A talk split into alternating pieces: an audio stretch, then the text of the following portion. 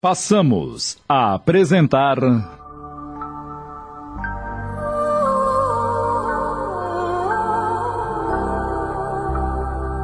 Renúncia.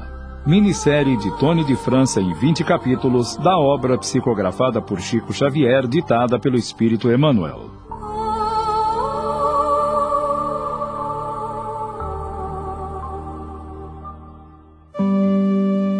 Meu coração jamais esqueceu a tua dedicação e o teu amor. Outrora, tuas obrigações sacerdotais nos impôs a separação. Sempre lutei para que não abandonasses o que sempre considerei uma tarefa sublime. Perdoa-me. É todo e mais puro sentimento que agora sinto. Perdoa-me, Alcione. Agora compreender-te-ei por toda a vida. Mas por que choras? Temos ainda muitas oportunidades de servir a Deus e a nós mesmos.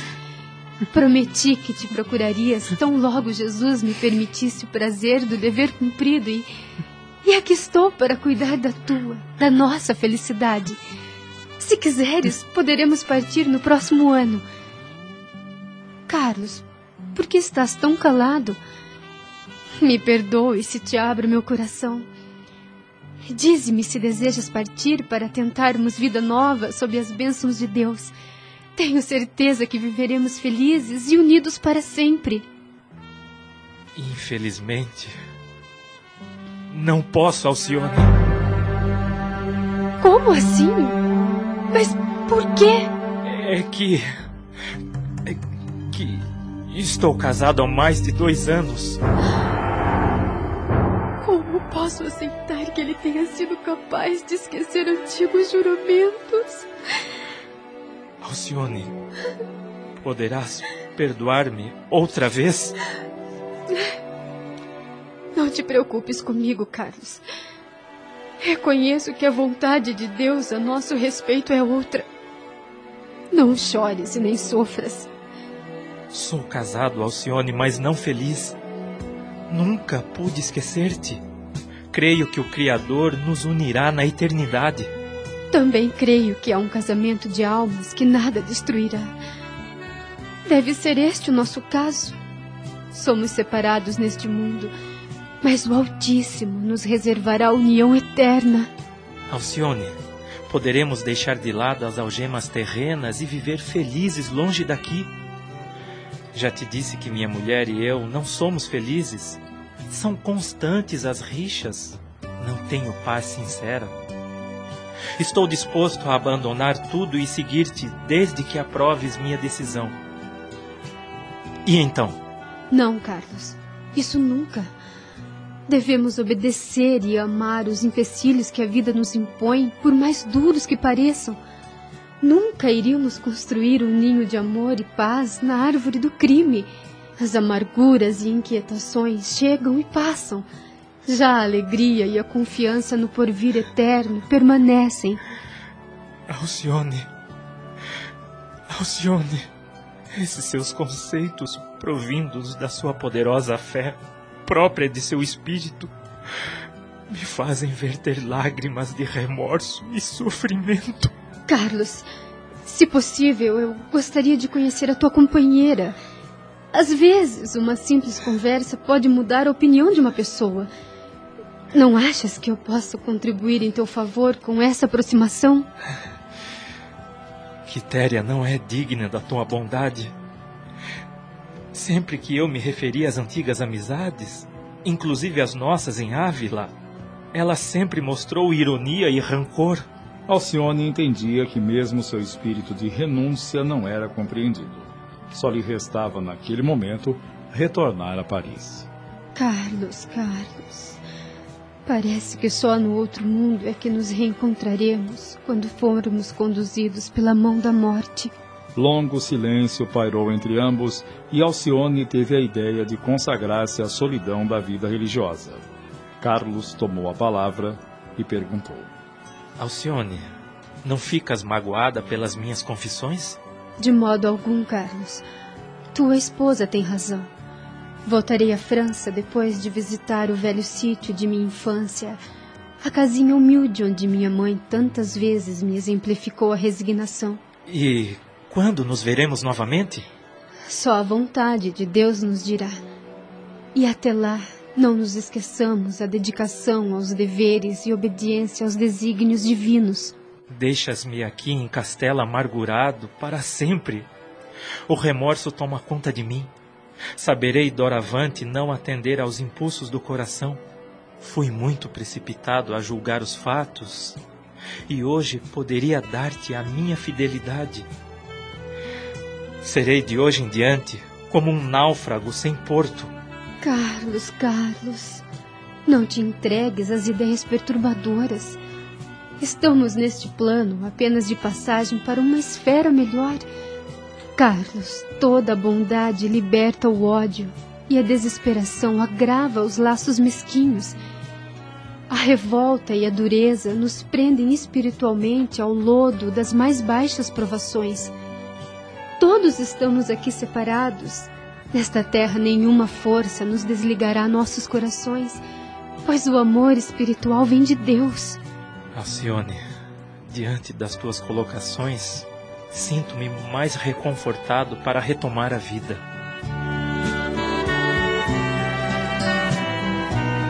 separaram-se em penosas despedidas. Na condição de mulher, ela iria tomar o hábito religioso para atender os trabalhos de Cristo. De volta ao palacete da Cité, sua irmã Beatriz notou o abatimento e a tristeza que era visível na sua face. E entendeu logo o que havia ocorrido e adiantou. O tempo cuidará de tudo, minha irmã. Na América, hás de achar paz e amor ao seu coração sofredor. Não, Beatriz. Decidi vestir o hábito religioso, dedicar-me ao coração de Jesus. Mas. E, e, o nosso lar? Como ficaríamos sem a tua companhia? Não te aborreças, porque depois de algum tempo na ordem, pedirei para visitar a América e ficarei contigo o tempo necessário. Mesmo porque teus futuros filhos serão também meus. A mudança de Henrique e Beatriz para o Novo Mundo fora definitivamente marcada quando Alcione definiu a data de seu ingresso no Mosteiro das Carmelitas.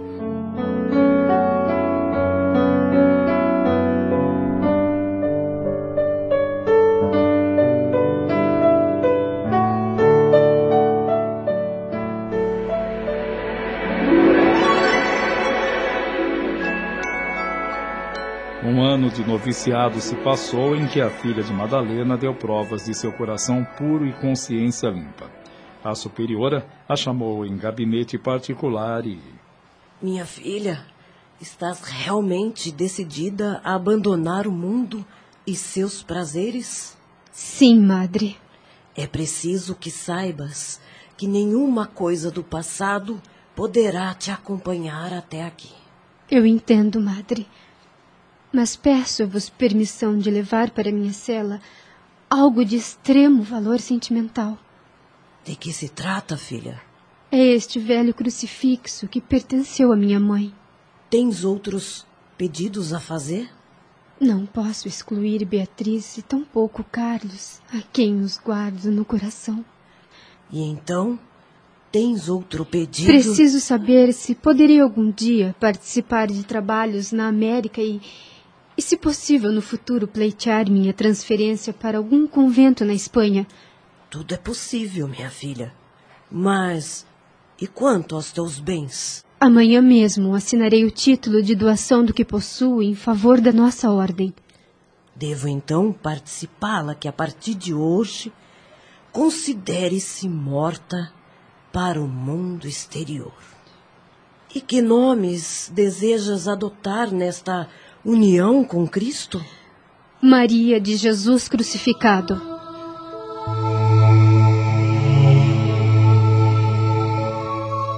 E no dia seguinte, pela manhã, num ritual solene, na presença das companheiras de convento, além de vários clérigos da igreja, a filha de Madalena Villamil e Cirilo Davenport, ajoelhada ante o altar de Jesus, com o olhar para a cruz, olhos brilhantes e confiantes, bradou solenemente: Eis aqui a serva do Senhor.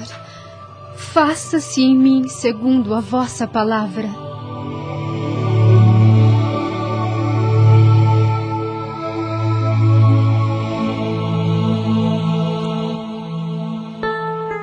Os anos passaram e estamos agora nos primeiros anos do século XVIII. Alcione, agora irmã do Carmelo, tendo já passado dos 40 anos de idade, é um exemplo vivo de amor cristão. Sua beleza fisionômica era conservada por suas virtudes. Chegou a refletir. Não teria sido melhor ter acompanhado Beatriz à América? Estranho, mas, tal qual minha mãe vivia presa às lembranças do marido, eu também me sinto viúva de coração, pois Carlos não me saiu do pensamento. Será que um dia reverei o prisioneiro de meu coração? Agora, vestida nesse hábito religioso, eu não seria mal recebida pela esposa de Carlos, como também mantenho o ideal de visitar minha irmã em Connecticut. Alcione, agora irmã Maria de Jesus crucificado, permaneceu em França pouco mais de um ano após seu voto perpétuo, transferindo-se depois para a Espanha. Chegou a visitar Ávila por duas semanas, mas, para sua surpresa, não mais encontrou Clenningham, porém, ficou sabendo que o comerciante irlandês havia se mudado para a França, pois separara-se de sua mulher. Houve até comentários de alguns amigos que declararam que o sobrinho do padre Damiano estaria decidido a retomar a batina se conseguisse permissão dos eclesiásticos. Mas por que Carlos retornaria à França? Será que desejava rever-me? Mas ele sabia do meu plano de mudar-me para o novo mundo. Só a Jesus cabe saber se ainda algum dia nos encontraremos. Bem, devo devotar-me ainda mais no cumprimento de minhas obrigações, agora como subpriora deste convento de Medina del Campo, até que a Madre Superiora se restabeleça de sua enfermidade. Alcione era a alma de todas as obrigações, e isso fez com que ela começasse a sofrer perseguições, pois sua atividade renovadora transformava a casa num templo de trabalho e alegria. Aquele convento pacato de até então era outro aos olhos de todos. Não tardou para que o padre geral da ordem fosse falsamente informado que o convento de Medina del Campo já não era como antes, e isso o levou a enviar novo substituto religioso, pois aquele que lá estava cooperava com Alcione nos projetos renovadores. Eis que um dia. Sou Osório e vim para substituir o capelão desse convento, por designação do geral da nossa ordem. Espero colaborar para que esse mosteiro volte a cumprir com as diretrizes de nossa ordem. Não compreendo esta substituição e tampouco fomos notificadas. Mas sejas bem-vindo. Estamos apresentando. Renúncia. Voltamos a apresentar. Renúncia. Mal completava dois meses que o capelão chegava a Medina del Campo e algumas companheiras de Alcione queixaram-se da conduta do frei. Tratava-se de um religioso perverso e viciado que usava de sua autoridade para seus próprios desvarios, além de já ter modificado completamente os trabalhos naquela instituição. Para ele, o convento dava a impressão de uma casa de caridade do mundo, em vez de ter as características de um monastério impenetrável de recolhimento e oração. Descaracterizava-se assim dos demais conventos da ordem. Frei Osório, não encontrando vazão para suas aventuras indignas, prometeu a si mesmo modificar o espírito daquela instituição. Passou a usar do confessionário para aplicar as mais baixas maquinações diabólicas de conquistador, era um lobo entre as ovelhas. Alcione, tomando conhecimento dos fatos, ponderou muito e achou melhor dar ciência do que acontecia à venerável Madre Superiora. Que nos aconselhais, Reverenda Madre? Vossa experiência é para nós todas um roteiro seguro. Muito padeci por desejar o caminho reto. O grande mal da igreja sempre foi e continua sendo os sacerdotes indignos. Não achais razoável pedir ao geral um outro capelão? Não, irmã. poderíamos levantar suspeitas não merecidas e assim teríamos este mal religioso por muitos anos. Será preferível conversar com ele e pedir-lhe, em nome de Jesus, que não traia aos compromissos assumidos. Falarás com ele como a um irmão, implorando que nossa casa não seja perturbada. Uma semana se passou entre as reclamações das freiras assustadas e as preces de Alcione que rogava a Jesus o socorro devido. Certo dia, vendo o sacerdote só na capela, Maria de Jesus crucificado revestiu-se de coragem e. Frei Osório, sei que não tenho capacidade para divertir a ninguém. Sou fraca e pecadora, mas ouso vir apelar por vossos sentimentos de irmão. De que se trata?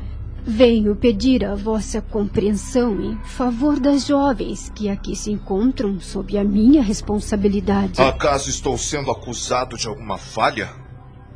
Quem é a caluniadora? Ninguém vos acusa. Apenas desejamos que o vosso coração, em nome de Jesus, nos auxilie com a compreensão de um pai. Digo-lhe, irmã que considero sua atitude como um atrevimento. Provavelmente, mas sou a primeira a pedir-vos perdão e, e espero que compreendeis minha ousadia. Na verdade, vosso apelo subentende-se como graves injúrias. Padre, dirijo-me a vós como irmã, pois não tenho autoridade alguma para vos admoestar. Pois é bom que saibas que a vejo não como irmã do Carmelo, mas como uma inovadora que merece punição. Suas colocações sobre o Evangelho demonstram sua desobediência.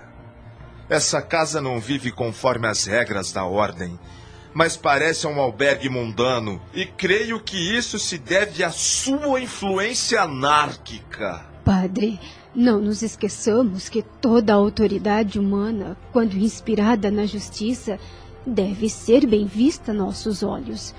Mas também é preciso não esquecer que o nosso primeiro compromisso é com Jesus. Obrigações com Jesus? Parece-me que a sua maior preocupação é com o mundo. As filhas do Carmelo daqui não encontram tempo para tratar de almas. Será isto obrigação com Jesus? Frei Osório, achais que o Mestre Divino necessite de mulheres ociosas? A atividade do Mestre a que fomos chamadas é a colaboração na devoção da causa da paz e da felicidade humana. Nos arredores de nossos conventos, Há mães que choram e crianças abandonadas que necessitam de socorros urgentes e idosos desamparados. Padre, irmão em Cristo, por que manter as regras humanas quando o ensinamento da caridade é tão simples e puro? O que é mais importante? Repetirmos uma prece mil vezes? ou negarmos dois minutos de ensinamentos carinhosos aos desvalidos? Suas ideias denotam sua doente exaltação, e por isso, no meu dever que meu cargo exige, condeno-te e a todos desse mosteiro. E o que vós entendeis por vosso cargo? Todos os homens e mulheres dignos têm tarefas respeitáveis, por mais simples que pareçam, Porém, um sacerdote recebeu dos céus uma missão divina.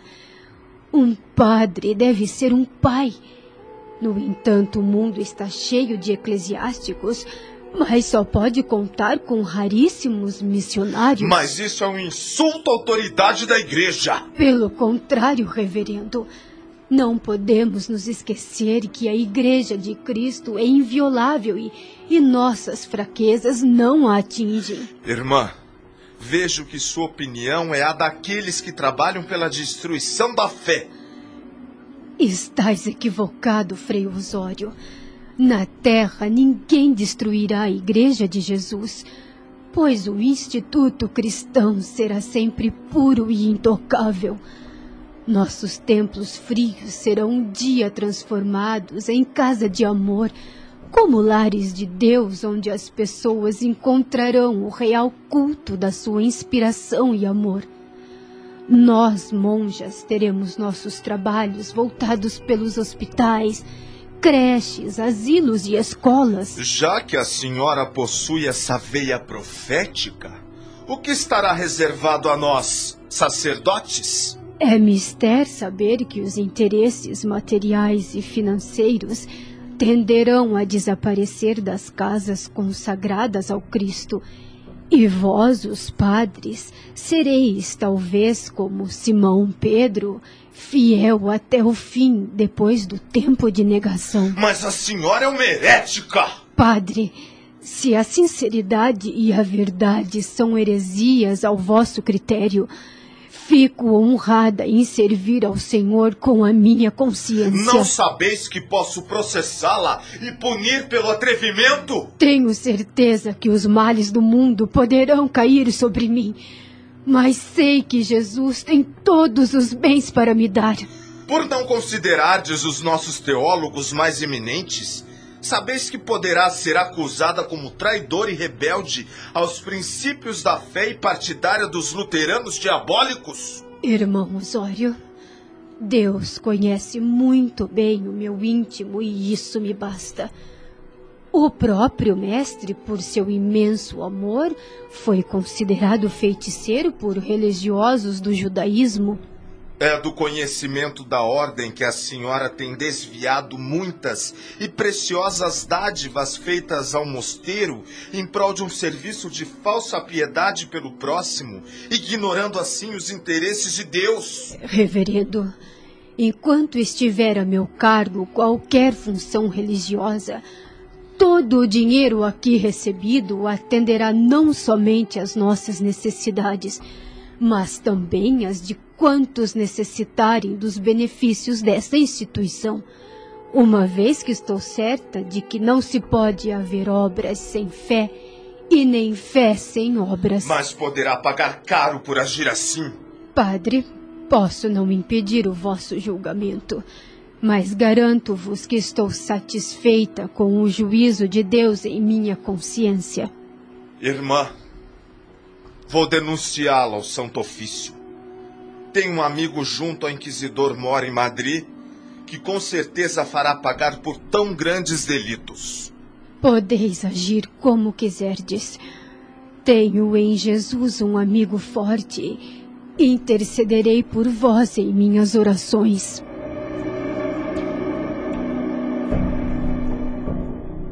Acabamos de apresentar.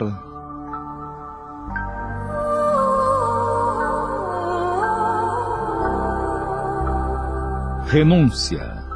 Minissérie de Tony de França em 20 capítulos da obra psicografada por Chico Xavier, ditada pelo Espírito Emmanuel.